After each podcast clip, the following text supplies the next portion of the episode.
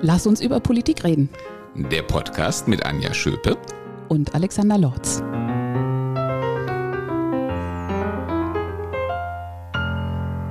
Lass uns über Politik reden. Ja, ist mal wieder Zeit dafür. Eine Premiere für uns, weil wir das erste Mal nicht in einem Raum wirklich gemeinsam sprechen und aufnehmen, sondern, wie heißt das äh, modern? Remote-Aufnahme das erste Mal stattfinden lassen. Oh ja. Ist, man könnte es auch auf Deutsch sagen und Distanzaufnahme sagen, aber äh, klingt natürlich auf Englisch äh, viel hipper und ähm, more tech. Ja, und äh, wir hoffen mal, dass für unsere Hörer sich das in der Qualität hinterher nicht zeigt. Und der Anlass ist auch ein schöner. Ich sitze doch tatsächlich luxuriös an der Nordsee äh, mit einem Tee mit Geschmack drin. mein akademischer Lehrer hätte dazu gesagt, Schweinschwarzes. Was? das war seine Ausdrucksform äh, äh, dafür nach dem Motto, ich bin neidisch. Aber ich gönn's dir trotzdem. ich danke dir. Das letzte Mal haben wir mit Professor Hüter zusammengesessen. Also wirklich ein mega spannender Gesprächspartner. Das stimmt, ja. Äh, ist schon ein absoluter Fachmann in seinem, äh, auf seinem Gebiet. Äh, er leitet ja nicht umsonst äh, dieses riesige Forschungsinstitut, also äh, Traum jedes Professors, äh, mit einem so großen Mitarbeiterstab dann auch wirklich große Räder drehen zu können, was die entsprechenden Studien angeht. Und dann auch noch in einer Zeit, in der das höchst gefragt ist, das Thema. Das ist ja so ein bisschen wie in der Pandemie, alle äh, Virologen. Und jetzt sind es natürlich alle Experten, die sich irgendwie mit, mit äh, Wirtschaft und Energiewirtschaft auskennen. Absolut. Ähm, also äh, die Epidemiologen hatten auch ihre Hochzeit, das hätten die sich früher auch nie träumen lassen, dass sie mal die gefragtesten äh, aller Experten sein würden. Äh, jetzt sind es im Moment die ähm, Energieleute und die Wirtschaftler ganz allgemein und ich warte sehnsüchtig auf den Moment, an dem man, an dem dieses Schicksal auch den Europa- und Völkerrechtlern widerfährt. und dann deine neue Hochzeit äh, entsteht. Genau. ja, wer weiß, ob, aber obwohl ich, ob ich mir das so als nächste Krise wünschen soll, da bin ich gerade nicht ganz sicher.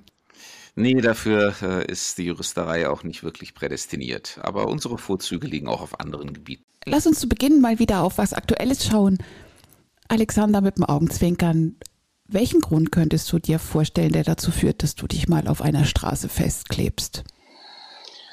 Also, das kann ich mir ehrlich gesagt überhaupt nicht vorstellen. Ähm, also, das mag allerdings damit zu tun haben, dass ich generell äh, ungern irgendwo klebe, ähm, äh, schon gar auf der Straße. Ähm, aber vor allen Dingen, äh, diese Aktionen sind einfach so sinnlos. Das zeigen, äh, zeigt ja das, was da gerade passiert. Ähm, das bringt die Sache in keiner Weise voran. Ähm, das ähm, erzeugt eigentlich nur ähm, ja, äh, negative Gefühlsreaktionen und das hilft dem, was diese Aktivisten eigentlich verfolgen wollen, in keiner Weise weiter. Du weißt ja, dass ich ähm, gerne diese wöchentlichen Talkshows, Polit-Talkshows, unter anderem Markus Lanz schaue. Ab und zu schaust du ja auch mal rein, aber ich schon sehr regelmäßig. Diese Woche war die Sprecherin der letzten Generation. Ich finde diesen Namen ja auch schon bezeichnend. Er ist irgendwie so fatalistisch, aber nun gut. Äh, die Sprecherin Carla Rochel war dort zu Gast. Und äh, Markus Lanz hat sie gefragt, hm, okay, mit äh, euren Aktionen als Klimaaktivisten, wann hört ihr denn auf damit? Was ist denn euer Ziel? Und da sagte sie, also es geht ihnen um zwei Dinge, die sie erreichen wollen, als maßgebliche erste Schritte und Zeichen. Und ähm, das erste ist, sie wollen das 9-Euro-Ticket zurück, dauerhaft wollen sie es haben. Und sie wollen bundesweit ein Tempolimit 100 km/h auf Autobahnen haben. Und wenn sie das erreichen, wenn die Politik das umsetzt, dann hören sie auf. Ja, das, äh, also äh, da würde ich mal äh, in meiner Diktion sagen, da fehlt es wirklich an jeder Verhältnismäßigkeit. Also da ist überhaupt kein vernünftiges Verhältnis zueinander. Über die Vorschläge kann man ja durchaus diskutieren. Ähm, und das Tempolimit, ich weiß, wir haben in diesem Podcast ja auch schon mal drüber gesprochen. Das erzeugt natürlich immer große Gefühle auf beiden Seiten. Ähm, die einen, die sagen, das ist jetzt eine massive Einschränkung meiner Freiheit und ähm, äh, die anderen, äh, die das Gefühl haben, das ist jetzt sozusagen der entscheidende symbolische Sieg über das Automonster. Ähm, das eine ist so übertrieben wie das andere, aber äh, der entscheidende Punkt ist, das ist eine reine Symbolpolitik ähm, die wird das Klima in keiner Weise retten. Wenn das Tempolimit das Klima retten würde, dann wäre es überhaupt nicht in Gefahr, weil ja außer in Deutschland überall Tempolimit gilt. Das nützt dem Klima aber überhaupt nichts. Ähm, und, ähm, und dann solche Aktionen daran zu knüpfen, mit all den Konsequenzen, die das haben kann, das ist einfach völlig out of bounds. Ähm, äh, da hat jemand einfach jedes Maß verloren. was, wie gesagt, die Vorschläge als solche jetzt nicht disqualifiziert, aber äh, einfach die Form, in der darüber zu reden ist. Und was sagst du zu den Forderungen, die Klimaaktivisten härter zu bestrafen, als das derzeit möglich ist? Also ehrlich gesagt, äh, glaube ich, das ist im Moment schon gut möglich. Äh, das würde ich jetzt mal äh, aus der Hand mit aller Vorsicht. Äh, ich bin erstens kein Strafrechtler und zweitens sollte man sowas ja immer prüfen. Aber äh, der erste Paragraph, den ich hier prüfen würde, ist der gefährliche Eingriff in den Straßenverkehr. Ähm, 315b StGB, wenn ich mich noch richtig erinnere. Aber wie gesagt, Strafrecht ist bei mir schon lange her. Ähm, und äh, da kann man schon ziemlich heftig bestraft werden ähm, nach dieser Vorschrift, äh, ohne dass ich jetzt die Tatbestandsmerkmale im Einzelnen geprüft habe. Also ähm, ich weiß, dass unser Justizminister das mal auch angesprochen hat, äh, dass man vielleicht auch über Strafverschärfungen nachdenken könnte, aber ich würde sagen, lasst uns doch erstmal einfach die Instrumente anwenden, die wir haben und das einfach angemessen ahnden. Und ich glaube, damit kämen wir schon ziemlich weit. Haben wir in Hessen solche Aktionen eigentlich auch schon gehabt? Hm, ist mir jetzt auch nicht bekannt, obwohl ich glaube, die haben sich auch schon mal den, auf den Autobahnen rings um Frankfurt festgeklebt. Ähm, kann ich jetzt aber ehrlich gesagt nicht beschwören. Vielleicht haben sie auch einfach nur demonstriert, ohne sich festzukleben. Aber natürlich konzentrieren sie sich mit den Aktionen im Moment auf Berlin, weil es halt die Bundeshauptstadt ist. Bei Markus Lanz ging es in der letzten Woche um ein anderes Thema, das gerade irgendwie hochploppt. Ähm, obwohl wir uns eigentlich sagen könnten, haben wir gerade keine anderen Probleme. Karl Lauterbach war zu Gast und äh, wurde befragt zum Thema, zum aktuellen Vorhaben Legalisierung von Cannabis. Was sagst du denn dazu? Also, ähm, ich meine, wenn mir äh, die Kriminologen alle sagen, ähm, das bringt uns wirklich weiter, ähm, dann äh, lasse ich ja auch äh, über so ein Thema mit mir reden. Aber ähm, im Moment kommt mir das Ganze eher wie eine Kapitulation vor. Äh, nach dem Motto, also irgendwie ähm, kriegen wir das sowieso nicht in den Griff, ähm, äh, den Handel und den Konsum damit und äh, dann ähm, lasst es uns doch einfach ähm, sozusagen als Staat selber in die Hand nehmen. Ähm, ich weiß, dass es Staaten gibt, wo das äh, so gehandhabt wird ähm, und ähm, da ist jetzt auch nicht ähm, die Gesellschaft zusammengebrochen, aber ich tue mir schon schwer damit, äh, zu all den Zuchtstoffen, die wir sowieso schon legalerweise äh, in unserem Land haben, in unserer Gesellschaft auch sicherlich nicht rauskriegen werden, jetzt noch einen hinzuzufügen. Und wenn ich gerade daran denke, dass wir äh, hier mühsam mit äh, Wahnsinnskampagnen und natürlich auch mit Verbotsvorschriften gerade versuchen, das Rauchen zurückzudrängen, übrigens ziemlich erfolgreich, also den Tabakkonsum, ähm, dann ist der Gedanke, dass wir sagen, hey, hört auf zu rauchen, kifft stattdessen lieber und deswegen ähm, machen wir jetzt Cannabis von Amts wegen, ähm, das finde ich ein bisschen schräg. Erinnerst du dich nicht, was Markus Lanz so nach zehn Minuten äh, Herrn Lauterbach gefragt hat? Äh, ja, ich glaube, er hat irgendwas gesagt, äh, so nach dem Motto, also ich habe Ihnen jetzt schon so lange zugehört, ich glaube, er sagte sogar eine halbe Stunde. Man merkt Ihnen ja selber in jedem Satz an, dass Sie nicht von dem überzeugt sind, äh, was Sie da eigentlich vertreten, aber dass Sie es halt vertreten müssen, weil es nun mal im Koalitionsvertrag steht. Hast du auch den Eindruck, dass, dass er irgendwie versucht, ja. sich da halbwegs klug irgendwie argumentativ zu verhalten? Ja, das ist äh, vielleicht, äh, wenn man so will, an dieser Stelle die professorale Verbundenheit. Ich hatte wirklich das Gefühl, genauso redet man als Professor, ähm, wenn man halt ähm, gezwungen ist, ähm, irgendwas halbwegs vernünftig Klingendes als Rechtfertigung für eine Position äh, zu finden, die man eigentlich nicht wirklich vertritt. Vielleicht hat er auch ein bisschen gehofft, dass jetzt in den heftigen Krisenzeiten dieses Thema ein bisschen schneller durchrutscht und gar nicht so eine Aufmerksamkeit bekommt. Das ist möglich. Also ich frage mich ja sowieso, warum jetzt gerade in diesem Moment, ähm, also diese Forderung aus dem Koalitionsvertrag umgesetzt werden muss. Es gibt überhaupt keinen objektiven Grund dafür. Ähm, vielleicht war es wirklich der Punkt einfach ähm, äh, entweder, dass es durchrutscht oder äh, dass man damit von der Diskussion über die eigentlichen Probleme, die wir haben, ablenken kann. Ähm, zwei Themen, sowohl die letzte Generation als auch Cannabis, ähm, was schon spannend wäre, mit der jüngeren Dis äh, Generation mal zu diskutieren, als wir beide es nur sind, ohne uns als alt zu bezeichnen, selbstverständlich. Und das können wir ja bei. Ja, aber da mir die eigene Erfahrung mit Cannabis auch total fehlt, ähm, bin ich da in der Tat wahrscheinlich nur begrenzt kompetent mitzureden. Ich bin ein bisschen neu, wäre neugierig, ob das was ändern würde. Ich habe leider auch, was heißt leider, ich habe auch keine eigene Erfahrung, aber ähm, bei der, in der nächsten Folge haben wir den Sebastian Sommer, Vorsitzender der äh, Jungen Union in Hessen zu Gast. Äh, vielleicht können wir ihn ja mal fragen, was er denn als jüngerer Mensch von diesen zwei Themen hält. Ja, es ist doch eine gute Idee, weil ich ehrlich gesagt auch bei ihm bezweifle, dass er die einschlägige Erfahrung mitbringt. Ja, aber vielleicht braucht man das auch nicht unbedingt, um irgendwie eine politische Position zu dem Thema zu haben. Wir werden sehen. Das stimmt. Äh, wenn wir überall eigene Erfahrung verlangen würden, bevor wir eine politische Position beziehen, dann könnte sich jeder von uns nur noch sehr eingeschränkt zu irgendwelchen Themen äußern.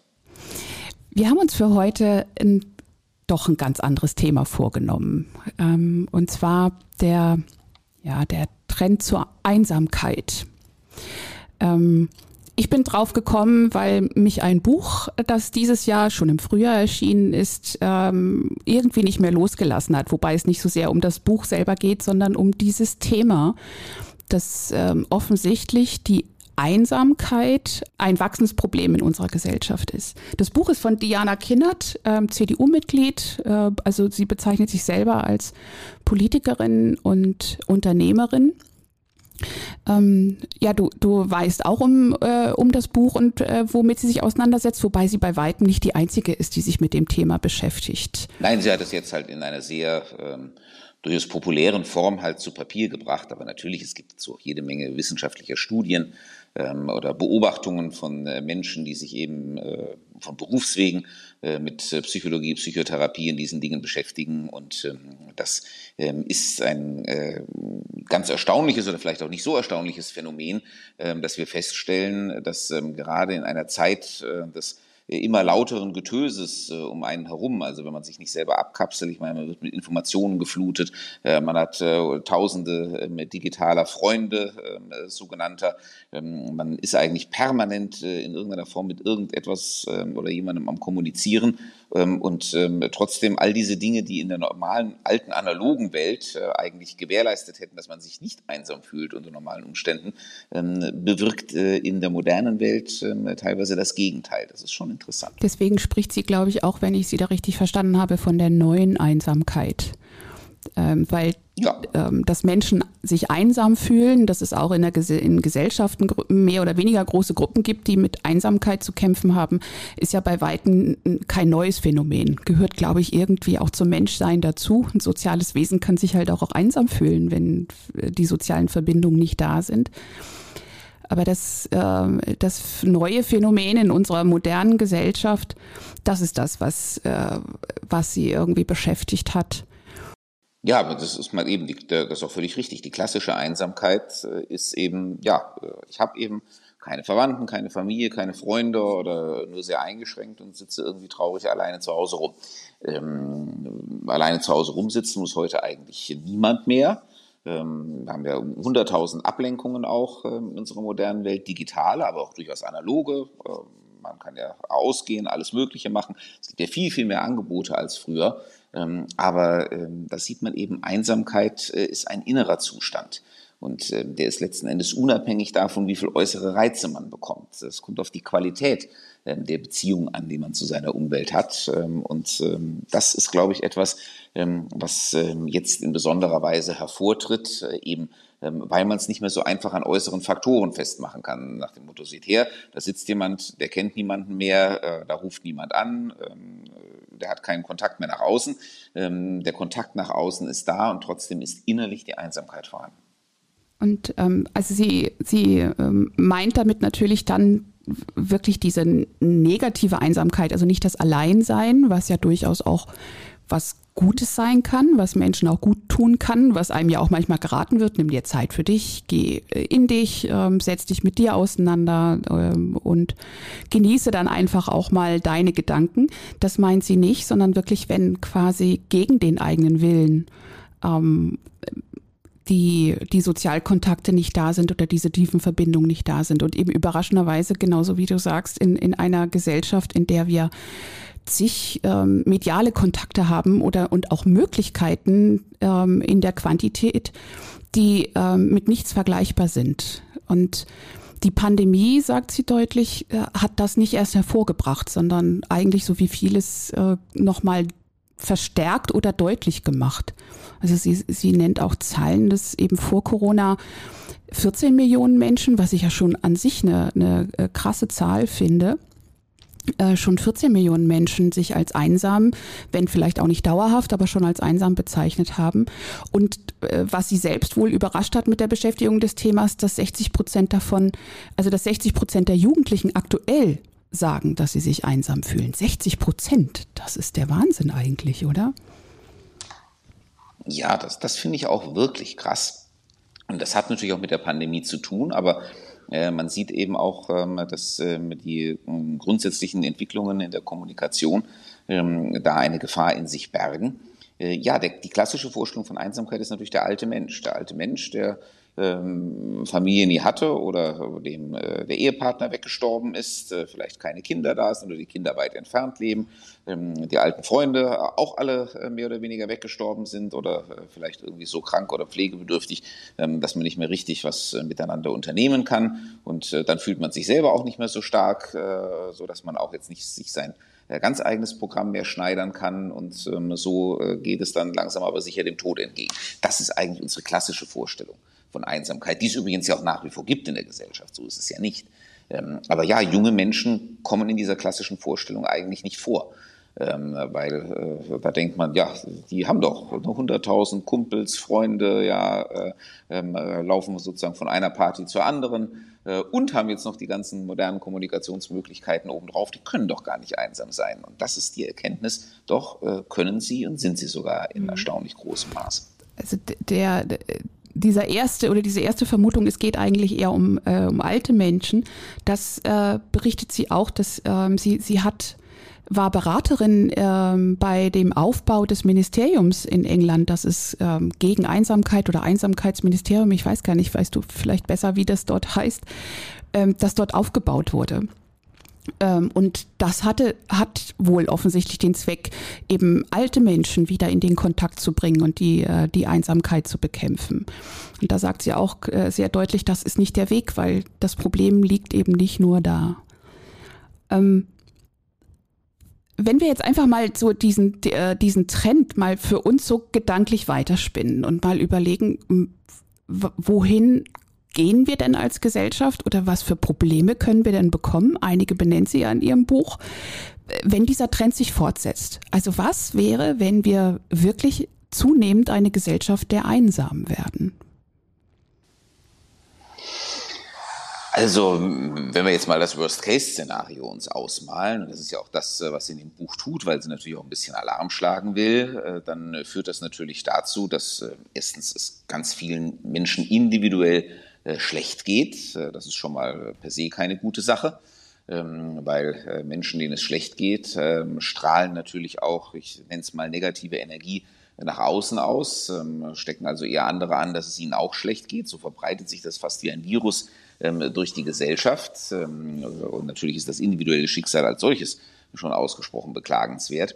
Und was Frau Kinnert aber dann darüber hinaus feststellt oder prognostiziert, und da ist ja auch was dran, ist, dass wenn die Menschen sich einsam fühlen, dann fühlen sie sich ja auch nicht mehr irgendwie so einem Gemeinwesen, äh, einer übergeordneten Einheit zugehörig. Und äh, damit haben sie natürlich auch keine Motivation mehr, irgendetwas ähm, für dieses Gemeinwesen, für die Gesellschaft zu tun, ähm, weil sie sich ja sowieso nicht als sozialen Teil des Ganzen äh, empfinden, sondern eben als einsam. Ähm, und wenn dann diese Bereitschaft, irgendetwas für das Gemeinsame, für den Zusammenhalt, eben auch für die sozialen Bindungen zu tun, erlischt, weil man ähm, sich nichts davon verspricht und das Gefühl hat, das geht eh irgendwie alles an mir vorbei, dann bricht natürlich auch irgendwann der innere Kit äh, einer Gesellschaft zusammen. Und das ist äh, eine im Moment zugegebenermaßen noch relativ extreme, aber auch nicht vollkommen fernliegende Vision. Das heißt, es, ähm, könnte das Ehrenamt, wenn wir jetzt wirklich mal Worst Case weiterspinnen, könnte das Ehrenamt komplett sterben? Was ist mit den Kirchen vielleicht auch? Ja, ich meine, wir beobachten das ja auch schon. Also bei den Kirchen ist es ja ganz offensichtlich, die kirchliche Bindung ähm, nimmt ja kontinuierlich ab. Äh, immer weniger Menschen äh, identifizieren sich ähm, mit äh, einer kirchlichen oder religionsgemeinschaftlichen äh, Institution. Ähm, und, ähm, aber deswegen ist das religiöse Bedürfnis nicht erloschen. Äh, und natürlich war in früheren Zeiten, als die Bindung stark war, ähm, war natürlich die Kirchen ähm, eine der wesentlichen Pfeiler, die sozusagen gegen die Einsamkeit standen, weil man dann hatte eigentlich immer eine Gemeinde, in der man Anschluss gefunden hat. Also ähm, das bricht zusehends weg. in den Vereinen, klar, da kann man Äquivalente dafür finden. deswegen ist ehrenamtliches Engagement äh, ja auch nicht nur für die Gesellschaft wichtig, sondern tut normalerweise auch dem Einzelnen gut. Aber auch da sehen wir ja, ähm, obwohl das nach wie vor sehr, sehr hoch ist, aber es wird halt auch gerade für junge Menschen immer schwieriger, ähm, das unter einen Hut zu bringen äh, mit den beruflichen Anforderungen, äh, mit der Mobilität, ähm, äh, mit der eigenen Familie oder überhaupt den sozialen Beziehungen, die man alle überall unterhält, weil Ehrenamt bedeutet eben auch meistens eine gewisse örtliche Bindung und natürlich einen entsprechenden zeitlichen Einsatz. Da, da kommt mir in den Sinn ähm, auch noch eine Ursache, die, die sie vermutet oder ähm, auch darlegt, wieso es diesen Trend gibt, dass unsere Lebensläufe ja ähm, durchaus mit positiv unterlegten Wert durch Mobilität und Flexibilität gekennzeichnet sind. Also dass es heute ja etwas Positives ist, dass man sein Leben nicht mehr in einer Region, in einem Ort verbringt, sondern quasi sogar global ähm, mobil ist, ähm, Arbeitsplätze regelmäßig wechselt, das teilweise ja sogar erwartet wird ähm, und als, ein, ähm, als eine positive Qualifikation gesehen wird. Das unterstützt natürlich auch dieses Abbrechen dann von von sozialen Beziehungen, die halt dann regional entstanden sind. Aber wenn man wieder woanders hingeht, dann ähm, bricht das in der Regel ja ab oder ist sehr aufwendig zu erhalten. Natürlich. Ich meine, auf der einen Seite bietet es unglaubliche Chancen. Ich meine, in früheren Zeiten fühlte man sich ja auch beengt. Man war in irgendeine Community quasi hineingeboren und kam da nicht raus. Es gibt auch immer Menschen, die sich in sowas dann nicht wohlfühlen und das ist dann auch ein schwieriges Schicksal. Das geht heute ziemlich problemlos, ähm, äh, aus der jeweiligen Community ähm, äh, quasi auszubrechen ähm, in unserer Gesellschaft, soweit sie überhaupt noch existieren. Aber äh, ja, man muss halt die richtige Balance finden. Mobilität ist etwas Wunderschönes, aber wenn Mobilität sozusagen zur Hetzerei wird, die man sich auch selber auferlegen kann, wenn man das Gefühl hat, man muss nur noch immer von einem Ort rast- und ruhelos zum anderen, und ähm, findet nicht mehr die Gelegenheit, ähm, äh, festere soziale Bindungen aufzubauen, ähm, dann äh, kann man irgendwann auch ähm, sozusagen der rasende Eremit sein.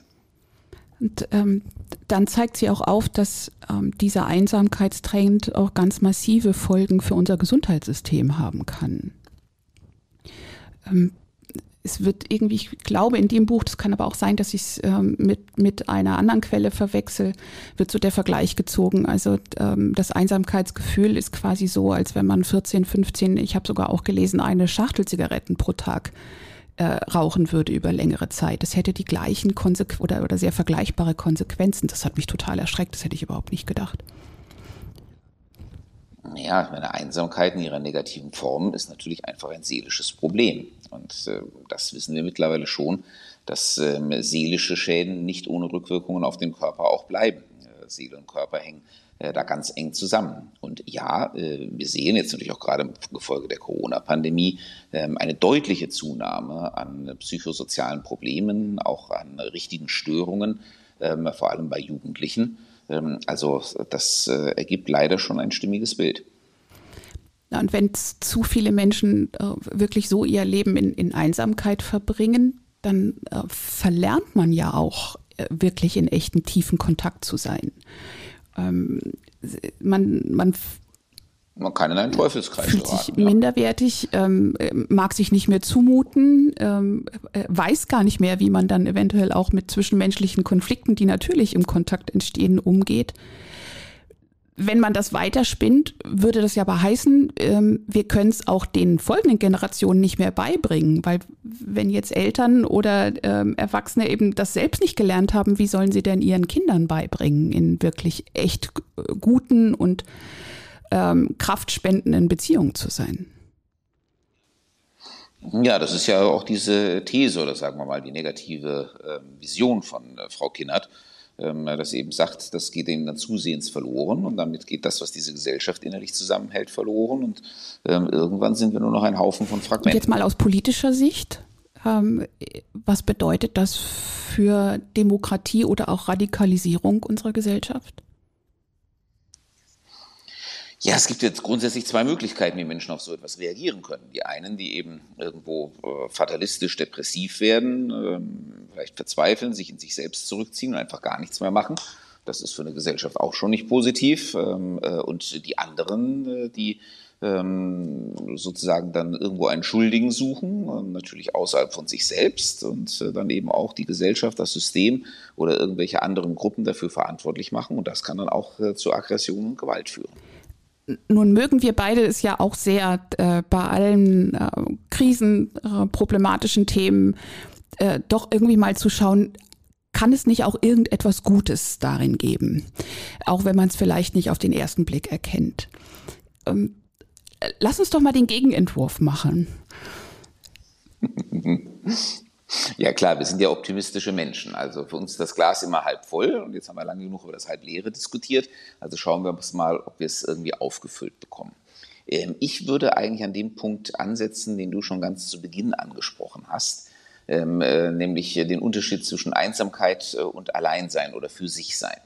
Ähm, also lass uns erstmal das Wort Einsamkeit dann aus dem Vokabular verbannen, weil das ist per se negativ besetzt und ähm, lass uns äh, die positiven äh, Aspekte des Für sich Seins äh, thematisieren. Ich glaube, das ist einer der wesentlichen Punkte, ähm, den wir teilweise wieder neu lernen müssen, weil eben die externen Einflüsse dem entgegenstehen. Das, das mag vielleicht speziell für junge Menschen gelten, die eben von vornherein dieser Flut von Einflüssen ausgesetzt sind, ähm, dass man einfach den Wert dieser Momente ähm, für sich selbst erkennt. Ähm, also ähm, auch ähm, die Möglichkeit oder die Chance, die darin liegt, sich bewusst Zeit zu nehmen und zu sagen, diese Zeit gehört jetzt mir. In dieser Zeit finde ich zu mir selbst, versenke ich mich in mich selbst. Da kann man ja auch solche Techniken wie, was weiß ich, Meditation, Yoga, irgend so etwas anwenden. Jeder Mensch ist da anders. Ähm, gesagt, früher stärkere religiöse Bindung hätte man gesagt, versenk dich im Gebet, äh, such das Gespräch mit Gott. Ähm, aber ähm, im Ergebnis ist ja auch egal, jeder ist anders. Ähm, aber der entscheidende Moment ist ähm, zu entschleunigen, also sich äh, in dieser hektischen Welt, auch gerade in dieser hektischen Kommunikationswelt, äh, die äh, persönlichen Ruhepunkte äh, zu suchen, äh, um dann wieder zu sich selbst zu finden. Das setzt aber natürlich auch die entsprechende innere Einstellung voraus, ähm, dass ich diese Ruhepunkte dann auch als solche annehme ähm, und es ähm, ein Gefühl dafür entwickle, wie schön es ist, ähm, sich auch mit sich selbst zu beschäftigen, sich selbst hineinzuhorchen und äh, dass also sozusagen ähm, Ruhe ähm, nicht ein Alarmzeichen dafür ist, um Gottes Willen, ich bin von irgendwelchen Kommunikationsprozessen abgekoppelt, was entgeht mir jetzt gerade, was geht gerade an mir vorbei, das muss man halt an dieser Stelle ablegen. Und äh, das, glaube ich, kann man auch mit entsprechenden Trainingsmethoden äh, für sich erreichen. Und ähm, psychische Gesundheit und was man dafür tun kann, äh, wird, glaube ich, in den nächsten Jahren noch ein ganz großes Thema in unserer Gesellschaft sein. Und wenn man diesen Weg geht, dann ähm, lernt man ja auch, dass man durchaus auch solche Phasen des Alleinseins gut managen kann. Also dann, dann ist es ja per se nicht dieses Defizit, ähm, jetzt bin ich einsam und weiß äh, eigentlich nicht mehr mit meinem Leben um, sondern ähm, ich gehe möglicherweise aus solchen Phasen dann gestärkter und vielleicht sogar etwas reifer, vielleicht ist das das richtige Wort, äh, wieder in Kontakt mit anderen Menschen. Das kann doch auch ein Qualitätsgewinn sein. Ja, natürlich. Ähm, äh, wenn man sozusagen seine Batterien auflädt, äh, wie man das ja meistens so sagt, und dann mit aufgeladenen Batterien wieder unter die Leute geht, dann hat man ja meistens auch eine ganz andere Ausstrahlung. Also wir haben eben über den Teufelskreis gesprochen, es gibt ja auch den Tugendkreis. Ähm, also ähm, äh, ich habe dann eine positive Ausstrahlung, damit nehme ich andere Menschen für mich ein, damit knüpfe ich neue Beziehungen oder vertiefe bestehende. Das gibt mir wiederum ein Glücksgefühl, sodass ich meine Batterien das nächste Mal mit noch mehr positiver Energie aufladen kann, äh, die ich dann auch wieder nach außen strahle. Und so kann man auch kann sich das auch im positiven Sinne äh, wechselseitig potenzieren. Und vielleicht sind wir jetzt ja dann einfach auch in einer Phase, wo wir am eigenen Leib ähm, die Auswirkungen äh, unseres Umgangs mit modernen Medien und der sozialen Medien wirklich spüren. Das kann ja aber auch eine Phase der Reifung sein, dass man einfach noch deutlicher erkennt, welche Vor-, aber eben auch welche Nachteile das haben kann. Ähm, und vielleicht führt sogar das dann letztlich zu einem mündigeren Umgang mit diesen modernen Möglichkeiten. Also sie nicht verteufeln, sondern einfach sagen, okay, das, das ist jetzt halt einfach eine Lernphase, durch die wir als Menschen durch müssen. Nein, also ich würde auf keinen Fall irgendetwas verteufeln. Erstens entkommen wir dem eh nicht. Ähm, und äh, zweitens bietet es ja auch unendlich viele Chancen. Ähm, ich äh, benutze mal ein Beispiel, das, glaube ich, sehr, sehr viele ähm, von uns kennen. Ich hatte nach meinem Studium in Amerika, hatte ich den Kontakt zu den allermeisten meiner Kommilitonen im Laufe der Jahre verloren, weil wenn man so gar keine Berührungspunkte mehr äh, miteinander hat, durch Beruf und dergleichen, dann ist das halt auch schwierig, das auf Dauer aufrechtzuerhalten. Irgendwann haben wir uns alle wieder in einer WhatsApp-Gruppe zusammengefunden. Und ähm, siehe da, plötzlich ähm, wissen wir wieder viel voneinander, wir sind gut miteinander vernetzt und es kommt ähm, äh, in zunehmendem Maße auch wieder zu Treffen, also zu Wiedersehen. Ähm, dass äh, sich äh, Leute einfach verabreden nach dem Motto, hey, ich bin gerade in deiner Gegend und ähm, ähm, ich weiß ja jetzt, dass du hier bist, also ähm, lass uns doch einen Kaffee zusammen trinken. Dann posten die die Fotos in die WhatsApp-Gruppe. Da sehe ich das, dass es immer mehr dieser Treffen gibt. Ähm, und das ist natürlich etwas Wunderbares. Das hätte es in früheren Zeiten nicht gegeben. Da wären diese Kontakte einfach verloren gewesen. Ähm, und ähm, insofern, ja, wir müssen das auf jeden Fall positiv annehmen. Man muss halt identifizieren, was einem selber wichtig ist ähm, und äh, wofür man dann auch äh, die entsprechende Zeit aufbringen will. Und dann äh, kann man auch die Chancen, die sich durch äh, die moderne Kommunikation bieten, äh, da ganz anders nutzen. Ist das aus deiner Sicht in der Politik irgendwo ähm, ein Thema, dieser Einsamkeitstrend? Also Frau Kinnert sagt ja äh, eigentlich nicht, äh, müsste, also auch gesamtgesellschaftlich ist es noch ein Tabu und sie möchte gern dazu beitragen, dass, dass die Diskussion beginnt. Ja, wir wollten auch über Politik genau. reden. Ne? Das ist, also insofern ist die Frage völlig richtig. Ähm, das, ähm, was zieht man daraus für Konsequenzen? Ist das ein politisches Thema? Ja, es ist ein politisches Thema. Ähm, psychosoziale Gesundheit ähm, spielt äh, eine viel größere Rolle als früher. Früher war das ja mehr oder weniger ein No-Go. Also man hatte einfach psychisch gesund zu sein oder man kam in die Klapse. Ähm, das ist jetzt Gott sei Dank vorbei. aber wir kommen jetzt auch mehr und mehr dazu, äh, das sozusagen als Alltagsphänomen wahrzunehmen. Also nicht äh, irgendwie als etwas Behandlungsbedürftiges, sondern als etwas, was eigentlich jeden Menschen mehr oder weniger in irgendeiner Phase seines Lebens ähm, höchstwahrscheinlich betrifft und ähm, worum man sich eben kümmern muss. Ähm, mit äh, natürlich mit entsprechenden therapeutischen Möglichkeiten, aber eigentlich auch im Vorfeld, also mit Präventionsprogrammen, äh, mit äh, einfach ja, Programmen zur Besinnung auf die eigene äh, mentale auf die eigene psychische Gesundheit. Und ähm, äh, da bauen wir unser Gesundheitssystem ja im Moment auch durchaus äh, in diese Richtung um. Das ist noch ganz am Anfang. Das wird auch ein, länger, ein längerwieriger Prozess. Aber die Erkenntnis ist jedenfalls da, dass das kein Tabuthema sein darf, äh, dass es im Grundsatz jeden etwas angeht, weil es auch jeden jederzeit betreffen kann und ähm, dass ähm, alles, was man da präventiv äh, bewirken kann, zur Gesundheitserhaltung beitragen kann, äh, natürlich auch der Gesellschaft, um die sich die Politik äh, ja sorgt, äh, jede Menge an Belastungen und Kosten erspart und auf lange Sicht zum Zusammenhalt der Gesellschaft beiträgt. Ich persönlich finde äh, einen Aspekt, den Frau Kinnert auch nennt, ähm, in dem Zusammenhang auch extrem spannend. Und zwar geht es um die Städteplanung. Also wie, wie müssen, wie sollten Städte geplant werden, äh, dass sie quasi dieses Bedürfnis nach sozialen Begegnungen äh, unterstützen? Weil sie auch sagt, es ist besonders, der, dieser Trend ist besonders eine Erscheinung der Großstädte. Also quasi irgendwie absurderweise, wo die Möglichkeiten des Begegnens ähm, einfach unzählig sind. Aber vielleicht haben wir ja irgendwo mal, mal Gelegenheit, auch auf, mit einem Städteplaner über das Thema zu sprechen.